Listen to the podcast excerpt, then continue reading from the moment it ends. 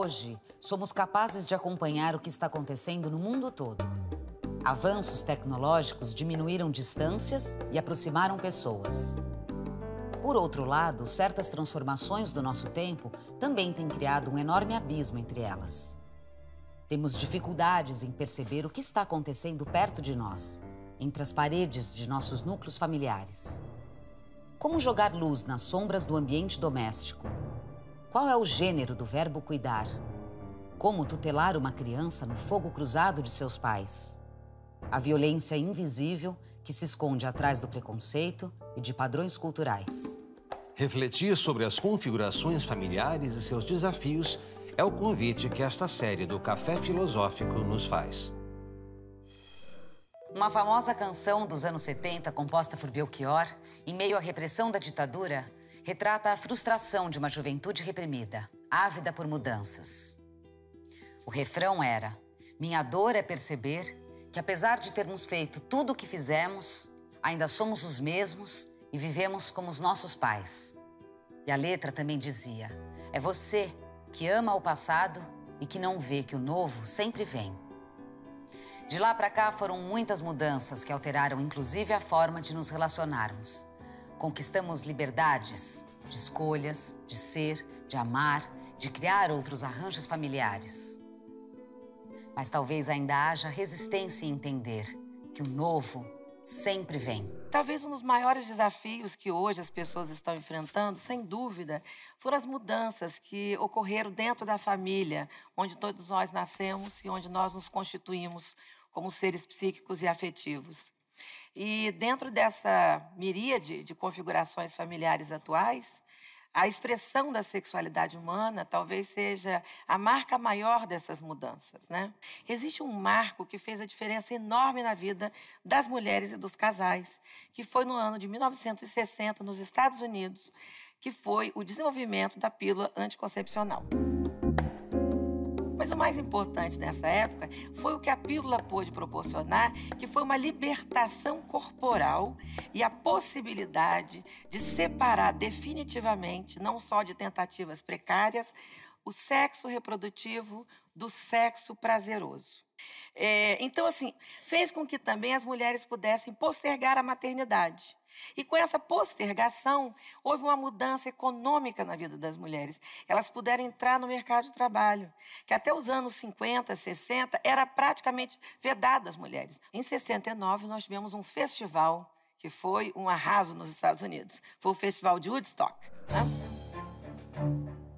O que, que esse festival gerou? Uma libertação corporal. As pessoas começaram a lidar com o corpo de uma maneira mais liberada. Porém, isso foi feito sob efeito de substâncias psicoativas. Quando a gente tem uma certa banalização do uso dessas substâncias psicoativas, seja as lícitas, como álcool e cigarro, ou as ilícitas, como as demais drogas, né?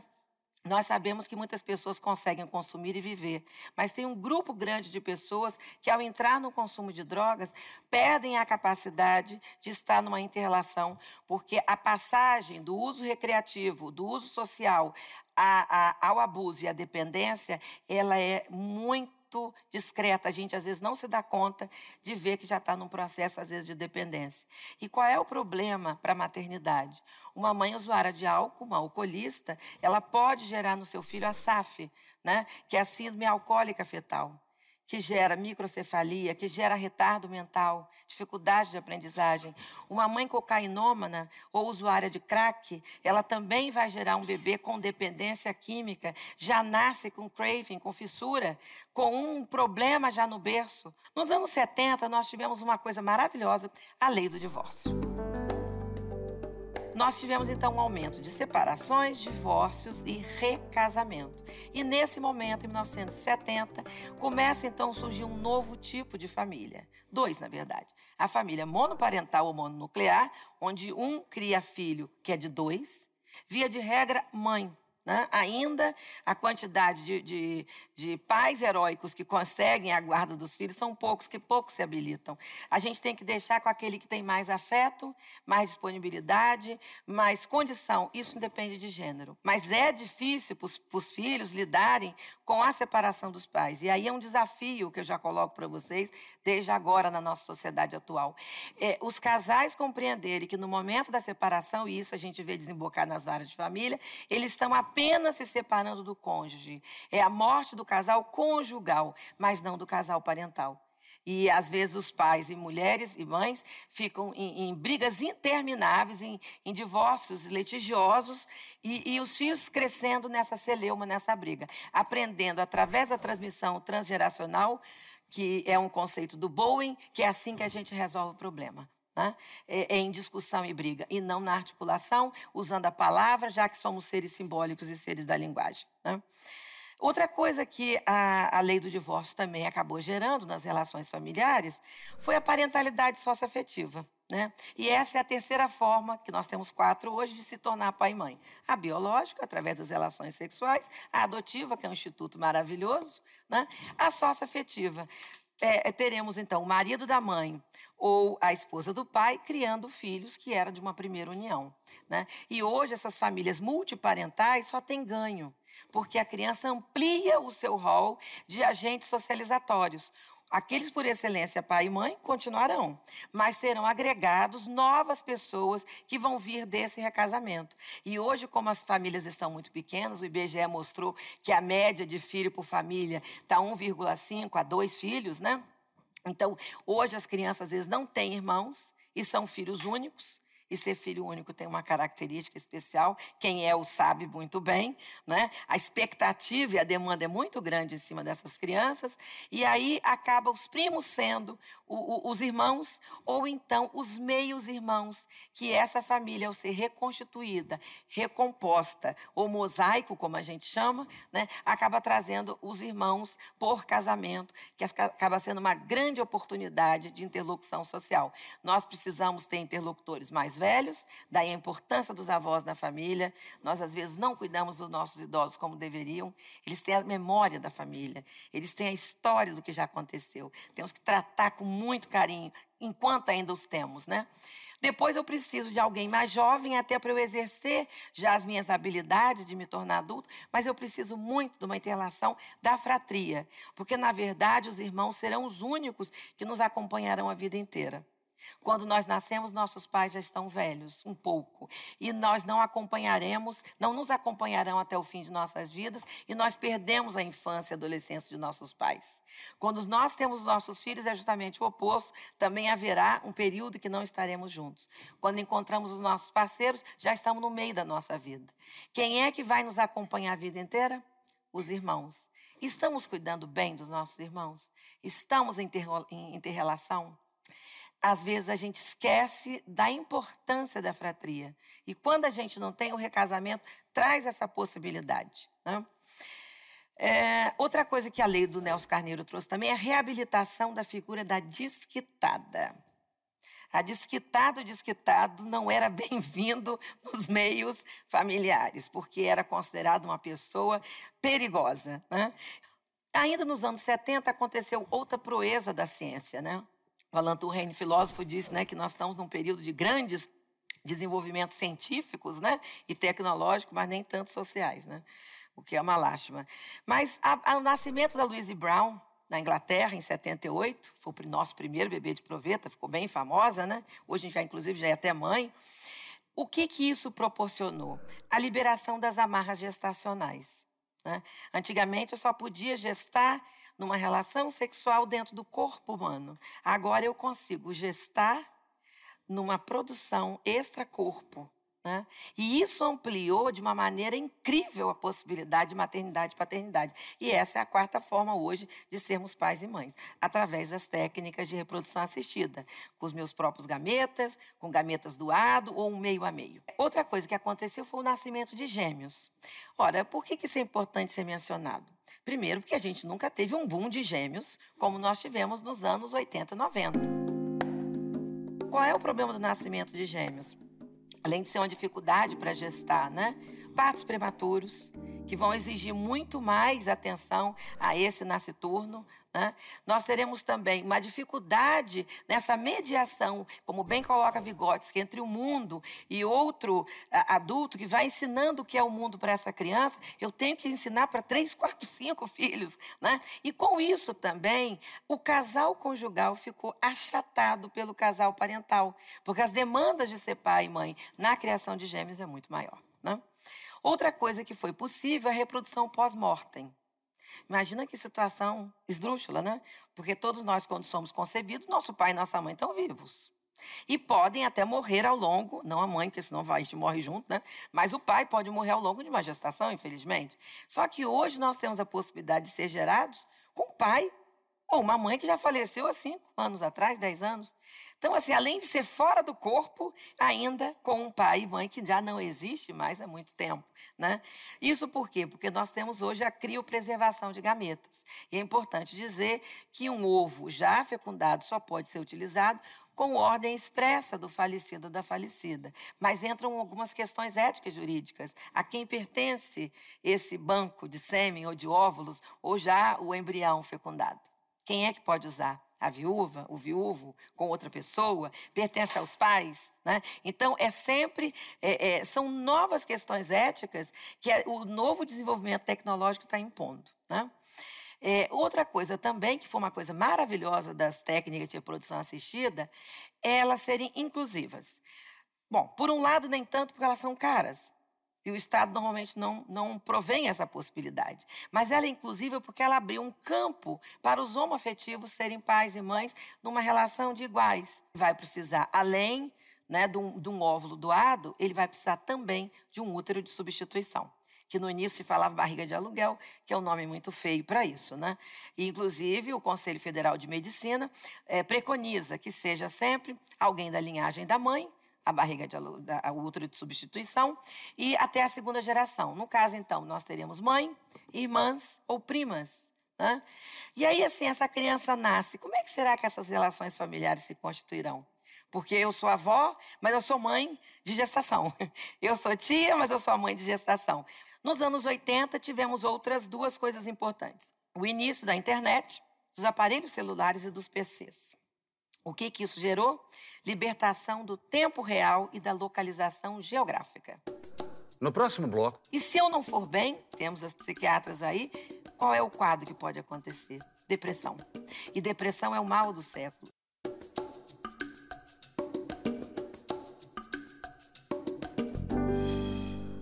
Com o mundo conectado, as possibilidades da gente conhecer e se apaixonar por uma pessoa de um outro país, outra cultura, ficaram mais presentes.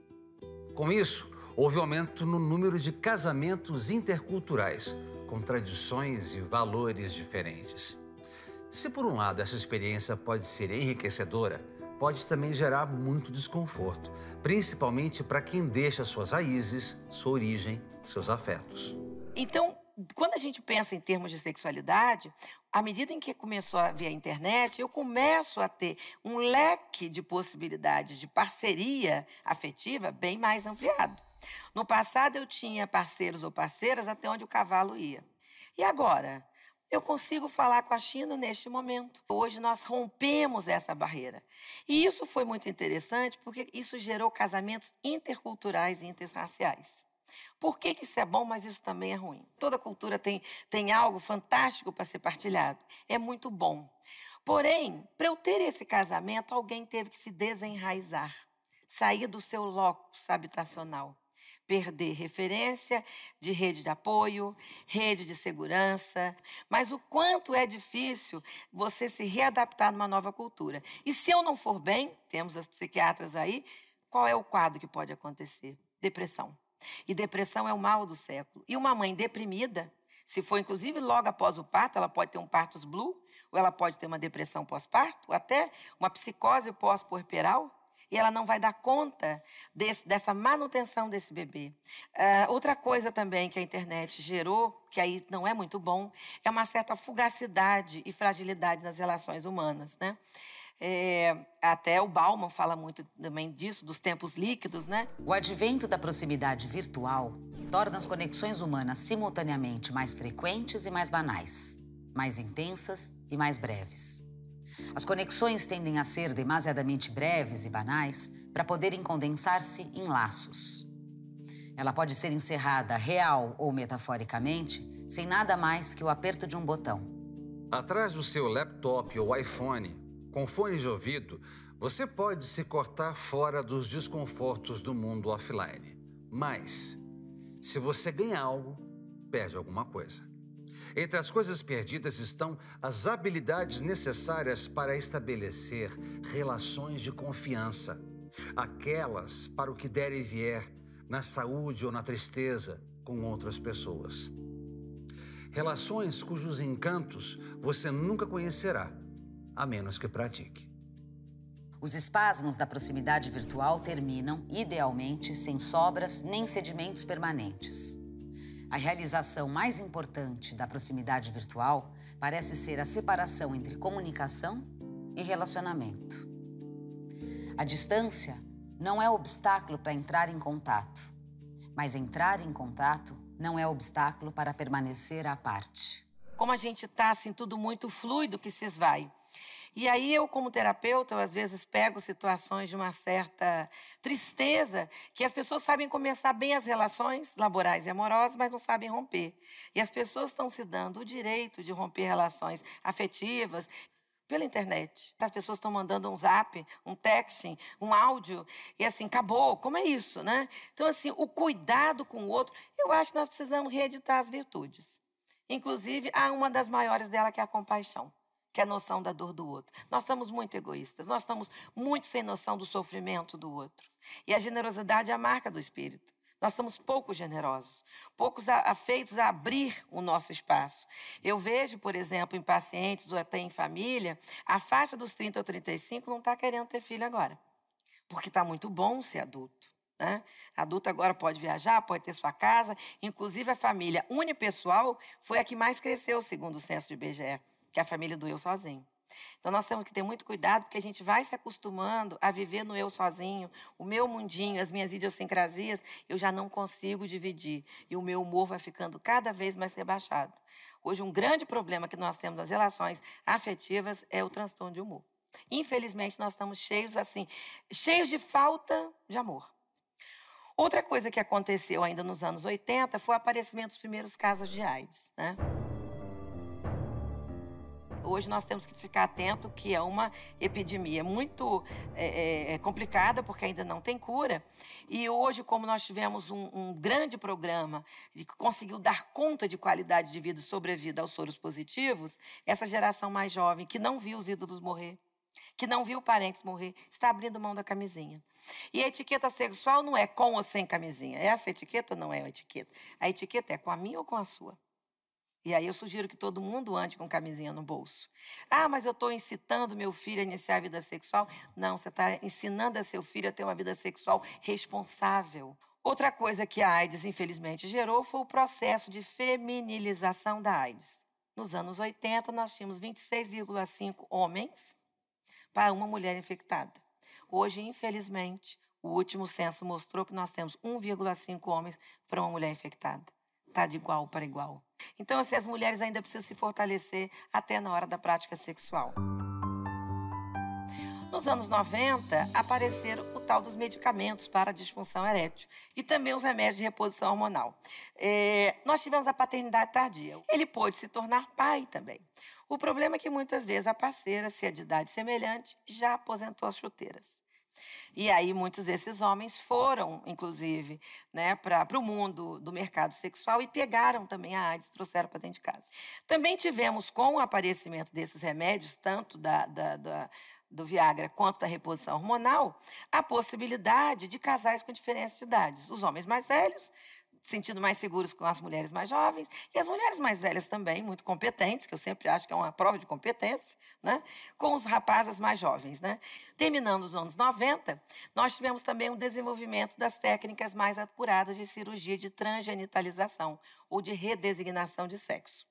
E isso foi muito interessante, porque os transexuais, né, que é uma das possibilidades de identidade de gênero, muitos têm o desejo de se adequar plenamente ao gênero oposto que eles desejam. E aí eu vou fazer uma pequena explanação sobre isso.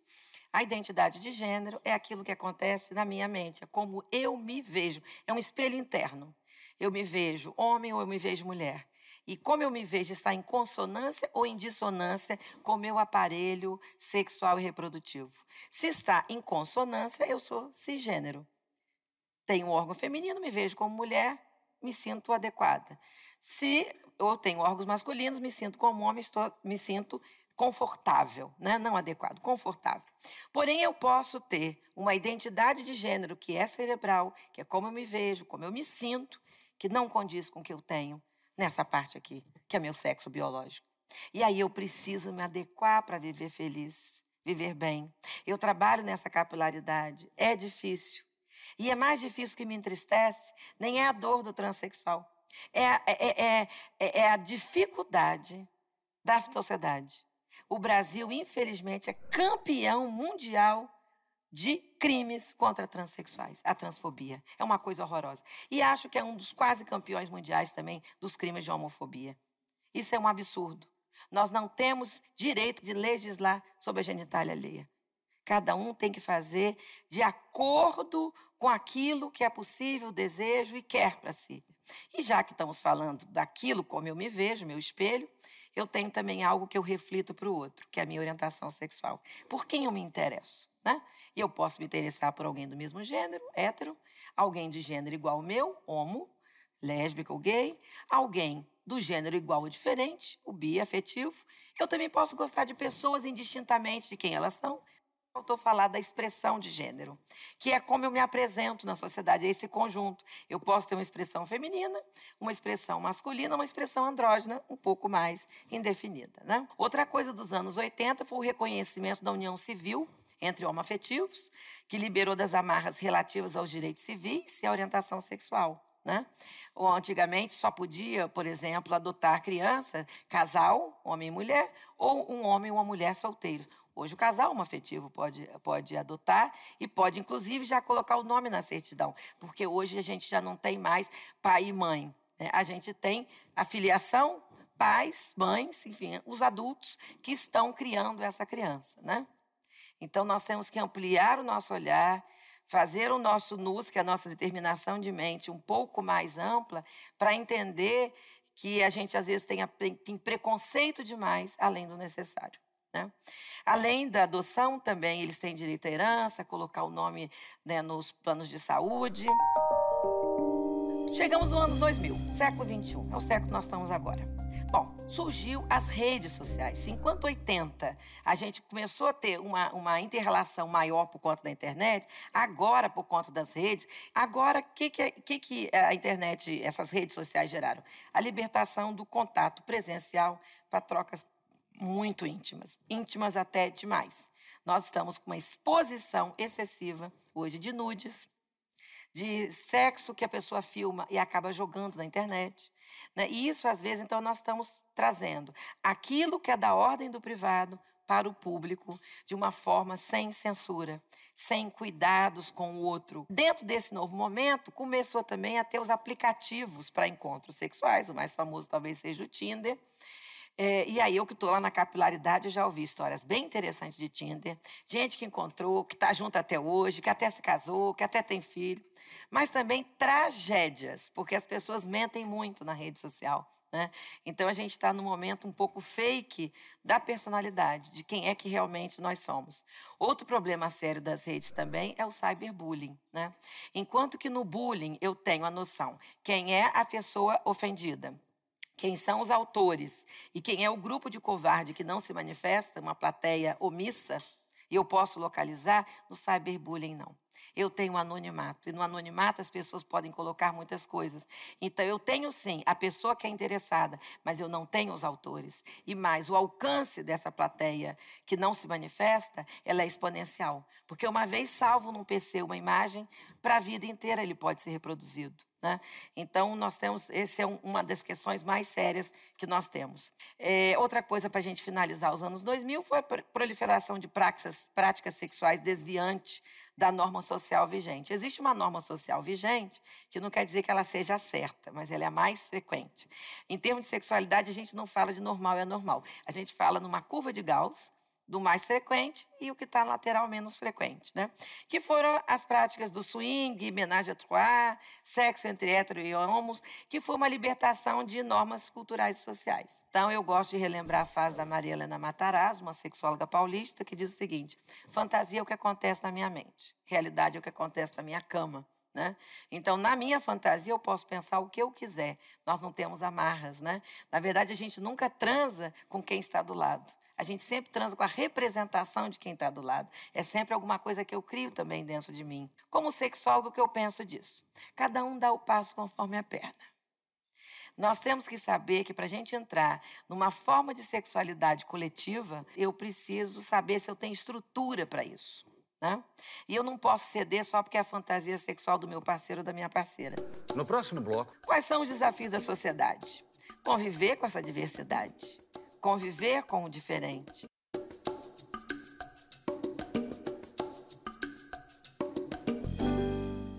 Unipessoal, anaparental, monoparental, biparental, multiparental, grupal. As famílias estão se formando de maneiras variadas no mundo contemporâneo. A família, esta construção social, hoje já não é mais apenas a do modelo nuclear patriarcal, é plural Vencer a intolerância ao diferente pode nos auxiliar na compreensão das diversas narrativas familiares. As pessoas pertencem a um grupo familiar, seja ele como for, e é ele que lhes oferece laços afetivos, valores e funções. É, e as famílias dessa resultante toda? A Roudinesco, que é uma psicanalista, historiadora francesa, diz que a família morreu. Viva as famílias no plural. Né? E é importante porque as famílias pós-modernas são todas famílias pluralistas. Né? É, como, na verdade, família é uma estruturação psíquica, e eu vou me colocando no meu papel dependendo do momento histórico, sócio-histórico que eu estou vivendo, eu também vou mudando de função à medida em que eu vou caminhando no meu ciclo vital individual e no ciclo vital da minha família. A Beth Carter e a Mônica McGoldrick, da Terapia de Família, mostram bem as etapas de ciclo vital. Então, isso vai ficando muito claro. Mas é importante chamar a atenção para essa família uniparental do eu sozinho, que eu já falei, que foi a família que, no censo de 2010, cresceu 12,1%. São 6,98 milhões de pessoas morando sozinhas. Essa família que mais cresceu. A anaparental é aquela família que não tem um ascendente. Não tem um pai, nem mãe, nem avô, nem tio. São pessoas colaterais. Podem ser duas viúvas que resolveram morar junto. Podem ser dois irmãos. Podem ser dois amigos. Né? Dois, três amigos. São famílias anaparentais. Estão juntas, né? não tem parentalidade. Mas elas podem adotar uma criança né, por exemplo. A monoparental, aquela que veio por divórcio, né, também pode vir por, por viuvez, por separação e também por produção independente. Né? É, nós temos a biparental, que, pasmem vocês, hoje em dia no Brasil são apenas 45% das famílias. É um número bem pequeno. Né? E nós ainda temos a figura do, da coparentalidade, que são duas pessoas que resolvem ter um filho.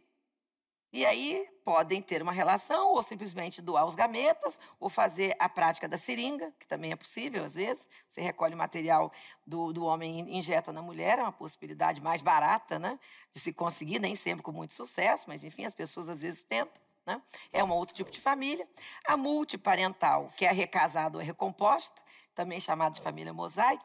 E essa imagem, por vezes, é muito bonita, mas o vidro sozinho corta. Então, esse ajuste do pedacinho de vida com o outro é complexo, como são as famílias multiparentais, né? as, as, tanto da parentela, quando eu tenho avô e neto junto, tia e sobrinha junto, ou a recomposta mosaico. Porque é uma convivência que eu tenho que conviver com a memória da família anterior. O divórcio é a morte da família, né? Então, como é que ficou esse luto? Como é que ficou novos arranjos eh, familiares de funções parentais? Né? É, com esse novo, essa nova configuração. E a Grupal é esse, essa família grupal dos imigrantes. Os fluxos migratórios mistos estão gerando essas, esses, esses familhões. Hoje, os grupos de imigrantes ficam em assentamentos, em acampamentos, as pessoas todas muito juntas, sendo criadas. O grande problema dessas famílias, os apátridas, é que eles estão na base da pirâmide de necessidades com poucas necessidades atendidas, muito só as básicas, as crianças provavelmente negligenciadas, não por culpa desse pai ou dessa família grupal, mas por falta da, da dificuldade total de, de conseguir dar de pronto uma qualidade para essas pessoas, uma adultez precoce dos adolescentes, à medida que você porta uma arma ou você tem que trabalhar para sobreviver, você já deixou de ser adolescente? Que esse ser né, entre, entre duas faixas de idade, né?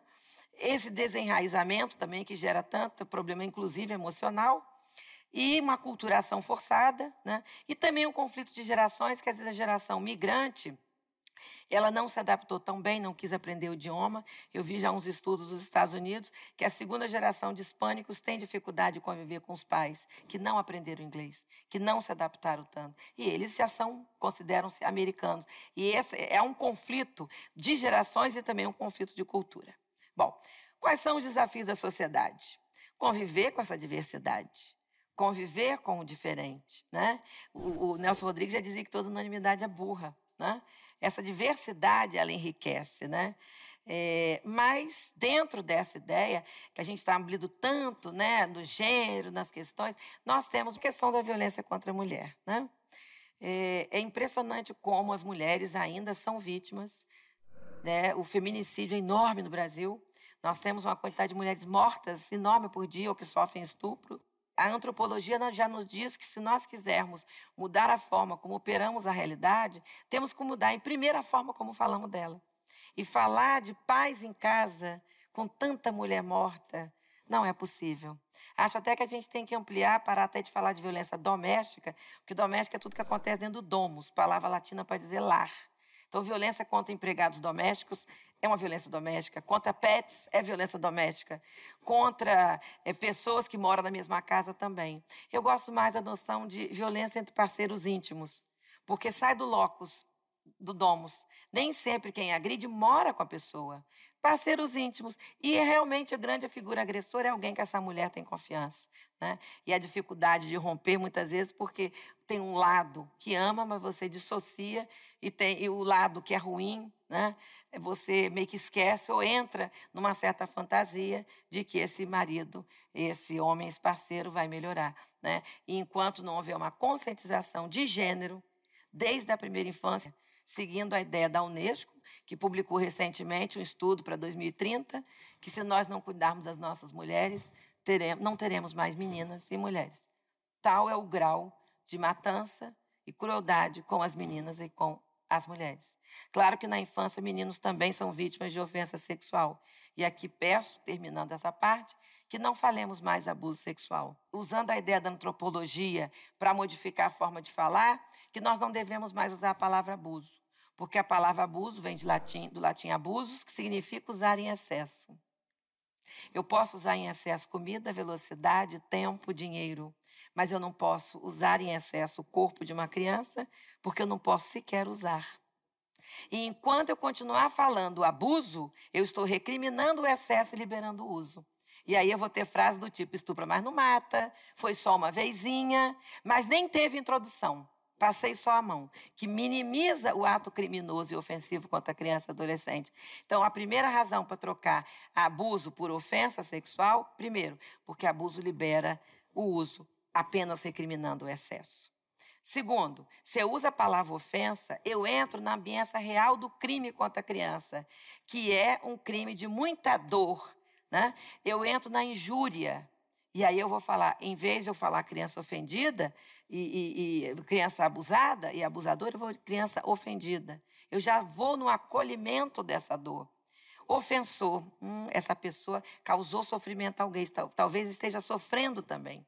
E, na verdade, o ofensor também precisa ser acolhido, porque o centro regulatório dele né, ele não está funcionando muito bem, ele não consegue controlar o desejo. Se passa aqui, ninguém sabe, mas o partir para ação, o acting out, é o problema. Né? Então, eu, se eu passar por aí, eu vou entrar na ambiência da dor que a ofensa traz.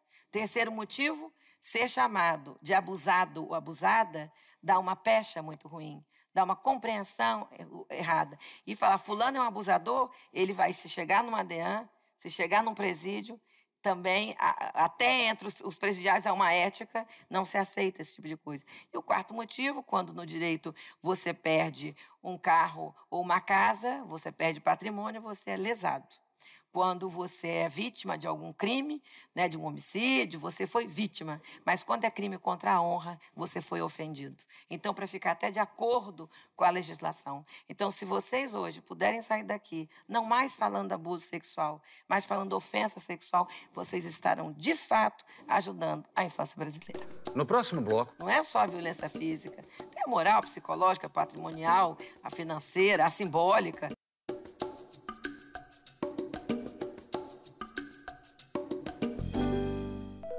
Família pode representar, na maioria das vezes, uma experiência de cuidado mútuo. O ponto de partida é o olhar para esse agrupamento humano como um núcleo em torno do qual as pessoas se unem, primordialmente por razões afetivas dentro de um projeto de vida em comum em que compartilham um cotidiano e, no decorrer das trocas intersubjetivas, transmitem tradições, planejam seu futuro, acolhem-se, atendem aos idosos formam crianças e adolescentes. Parte da sociedade sente um mal-estar quando nós tratamos dessas questões com relação à, à multiparentalidade e às diferentes formas de constituição das famílias. O que você entenderia que seriam as razões para essa parte da sociedade se sentir é, contrária a esse tipo de constituição familiar? Nós sabemos que o novo né, sempre nos assusta, porque nos causa insegurança. Eu não sei lidar com o novo. À medida que eu me aproprio, a minha ansiedade baixa, eu fico menos inseguro e começo a agir com naturalidade. Então, assim, nós tínhamos um parâmetro, né? nós tínhamos um paradigma da família. Essa família hegemônica se vem se transformando. Então, é natural uma certa dificuldade para eu me adaptar ao novo. Preciso dar conta, inclusive, da geração seguinte, que vai já se, vai se criar nesta multiparentalidade. E dentro da justiça tem agora a lei chamada Lei Clodovil, que é a lei que possibilita que uma criança coloque, se ela está numa família multiparental, quer dizer, onde ela tem pai e mãe, e tem padrasto e madrasta, de um jovem, colocar em sua certidão de nascimento também o nome do padrasto da madrasta. Né? Ah, por que, que isso às vezes causa um mal-estar? É como se fosse, eu, eu entendo assim, né? É, é, como se fosse um mal-estar, um atestado de que eu fui um pai incompetente ou uma mãe incompetente. Não vejo assim. Eu acho que o que abunda não atrapalha. Né? Excesso de amor é melhor do que falta, falta e carência. Né? É, se você teve um padrasto, uma madrasta muito significativo, uma pessoa que te afetou e afeta aquilo tudo, né, que é significativo e importante para a gente, Vygotsky mostra muito bem a importância desse agente socializatório significativo. Se ele foi muito importante para você, ele agregou. Então, eu sou favorável a agregar, a somar, a juntar. Então, assim, se isso é importante que você tenha, ok, coloque. Agora, se você tiver menos de 18 anos, você vai ter que pedir autorização ao pai e à mãe. O ideal seria que essas figuras, que um dia foram caras, queridas, viveram juntos, dividiram o leito, né? dividiram a vida, não se estranhasse de uma forma tão bizarra como a gente vê.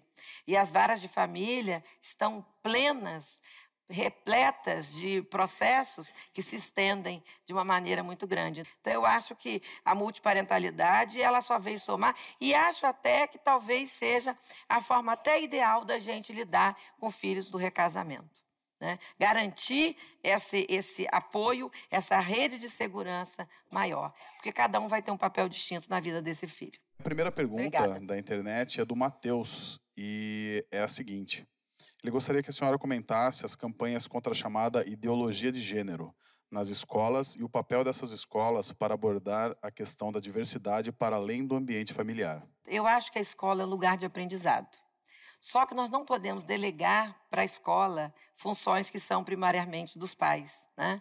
Eu acho que os professores estão assodados de tarefa, estão se exigindo muito dos professores. Só que eu acho que a educação para o gênero não pode ser somente na escola. Primeiro lugar que tem que começar é na família em primeiro lugar, né?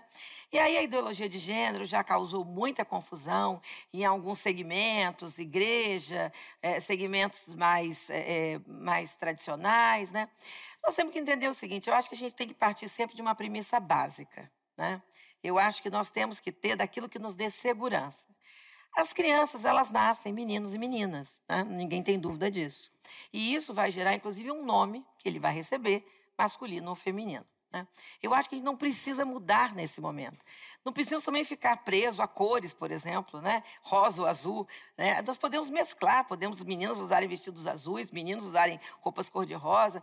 Como eu falei antes, tentar brincar de família, tentar trazer é, brinquedos que sejam muito mais unissex, né? brinquedos que possam ser usados pelos dois. Mas eu não acho que eu tenho que desprover toda uma forma de constituir a infância em nome desse acolhimento. Como vocês viram, eu tenho uma, uma forma de, de conduzir extremamente libertária, democrática e agregadora. Mas eu entendo que nós precisamos ter, sim, um olhar acurado para essa criança que vai sendo criada como menino e um olhar acurado por essa menina que está sendo criada como menina e perceber algum desconforto.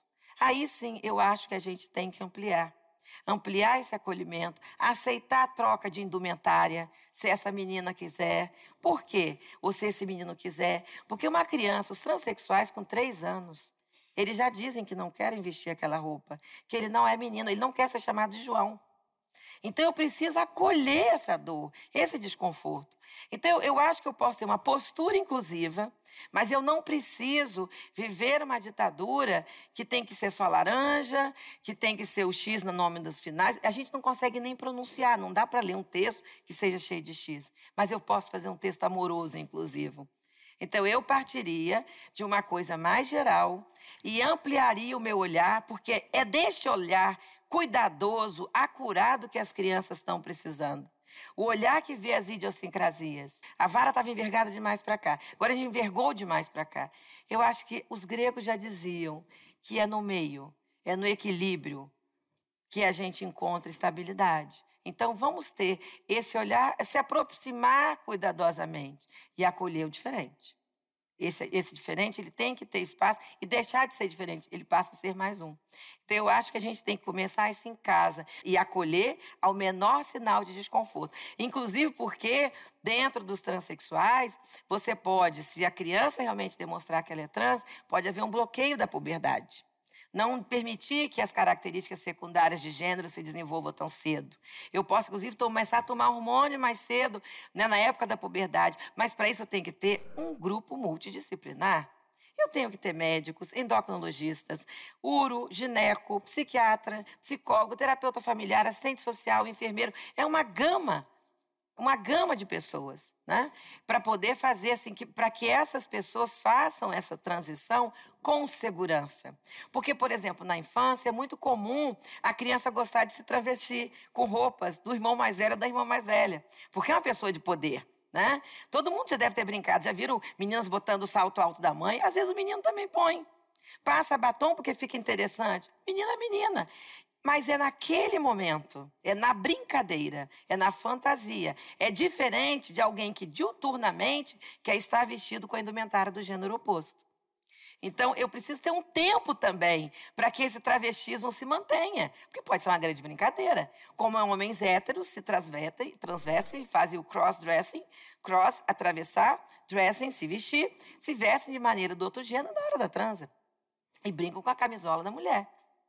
E se ela aceita, isso não é uma coisa difícil para ela, é uma grande brincadeira. O nosso país é o país do crossdressing, que é coisa mais crossdressing do que carnaval, mas está no plano da brincadeira, do lúdico, da fantasia. O travesti não está brincando. A criança, a travesti, ela sofre.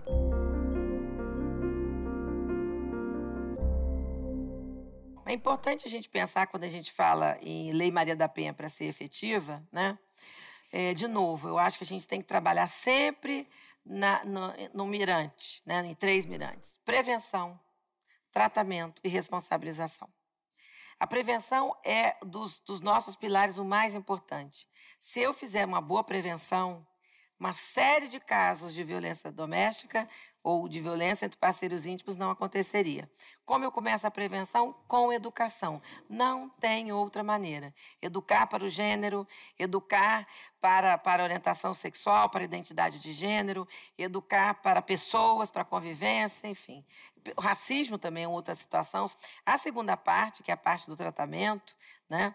É, eu acho que quando uma mulher procura ajuda, né, nas delegacias e faz um pedido, né, utilizando a Lei Maria da Penha, ela tem que ser acolhida, especialmente por uma equipe multidisciplinar. Não só para os policiais, as delegacias, as DEAN são muito boas, as delegadas são pessoas muito competentes, muito dedicadas, mas por que, que tem que ser, para ela ser mais efetiva, ela acontecer mesmo, precisa desse acolhimento do tratamento? Porque existe uma coisa chamada ciclo da violência intrafamiliar, né, é, é, de gênero. Primeiro momento começa com pequenas agressões, início dos incidentes, e que a mulher vai relegando. É um palavrão, é um empurrão, é uma, um, um, comentário maldoso é, é, que deixa ela constrangida em público. Não é só a violência física, tem a moral, a psicológica, a patrimonial, a financeira, a simbólica. E aquilo vai não crescendo até o momento, o segundo momento, que é o momento da eclosão da violência. Que é neste momento que normalmente ela procura a delegacia. Né? Algumas, muito inteligentes e com mais força, conseguem procurar logo. Outras, às vezes, deixam o ciclo terminar e recomeçar para procurar. Por quê? Qual é a terceira fase do ciclo? A tal da lua de mel. Que é o momento em que a mulher, quando ela, ela diz, vou sair de casa, vou procurar a delegacia, vou falar com meu pai, aí ele promete mundos e fundos que não vai mais fazer, que ele está arrependido. Ela acredita e volta. E aí começa tudo de novo. Então, para ser efetivo, precisa que esse acolhimento trabalhe com ela e com ele. Ele precisa trabalhar o autocontrole. Ele precisa trabalhar o que a gente chama de transmissão transgeracional da violência.